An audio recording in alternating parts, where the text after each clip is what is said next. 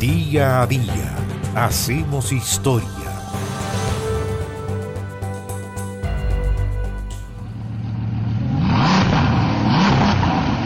El 21 de agosto del año 1947 murió en París Ettore Arcos Isidoro Bugatti, pionero en la construcción de automóviles, especialmente los superdeportivos. Bugatti había nacido en Milán, en Italia, en 1881, y su padre, Carlo Bugatti, había sido un diseñador de muebles de alto valor, lo que le permitió a Ettore seguir sus estudios con una envidiable comodidad económica. Tanto él como su hermano siguieron estudios en una academia de arte, y pese al ambiente artístico que lo rodeaba, Ettore se inclinó hacia la industria automotriz, la cual, con el paso de los años, logró convertirla él mismo en todo un arte. Hay varios autos que forman parte de la colección de los autos bellos, entre ellos obviamente están los Bugatti. El primer producto sacado al público por Ettore fue en el año 1899 y fue un triciclo, sí, un triciclo con motor a gasolina en cada rueda trasera. A pesar del inédito diseño, consiguió su primer triunfo haciéndose de un nombre en el todavía incipiente negocio. Hombre extravagante, prepotente, altanero incluso, pero siempre de buen gusto y soñador, a la vez que exigente y perfeccionista, Bugatti pudo alcanzar metas casi desde la nada. La licenciosa vida que llevaba, le gustaba el placer, le impedía contar con dinero suficiente para embarcarse en cada nuevo proyecto, y entonces tuvo que recurrir al conde Gulinelli para construir un auto con motor de cuatro cilindros que fue el ganador en la Copa Ciudadana de Milán y obtuvo la medalla del Club de Automóviles de París, y esto por ser el auto más rápido del mundo. Llegó, en esa época claro, a los 65 km por hora.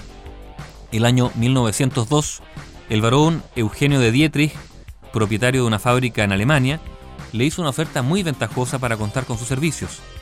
Le pagaba además extra por cada auto de competencia.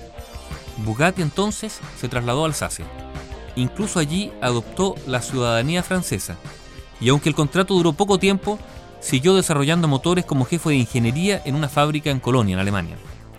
Después volvió a Francia y se instaló en el Hotel París de Estrasburgo a seguir creando modelos.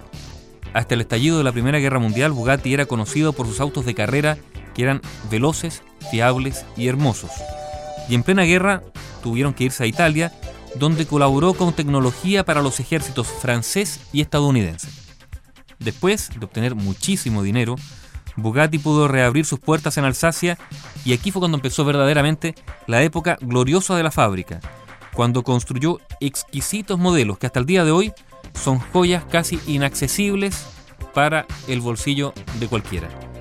Fue él quien en el año 1927 creó el mítico Royal, un vehículo con motor de 8 cilindros, lujoso y potente, del que fabricó solo 7 unidades a pedido, pedidos millonarios. Pero si la Primera Guerra Mundial significó el despegue económico de Bugatti, la Segunda, la Segunda Guerra Mundial, le valió el declive no solo de su fábrica, sino también en su vida. En 1939, su hijo Jan se mató en un accidente automovilístico probando un nuevo modelo. Y después de la invasión alemana a Francia, en 1940, la casa Bugatti fue confiscada, cesando toda actividad y tuvo que fugarse a Italia. Al finalizar la guerra, Ettore tuvo que librar una dura lucha para recuperar la empresa. En bancarrota, deprimido, enfermo e incluso acusado de colaboracionismo con los nazis, Ettore Bugatti murió el 21 de agosto de 1947 en París.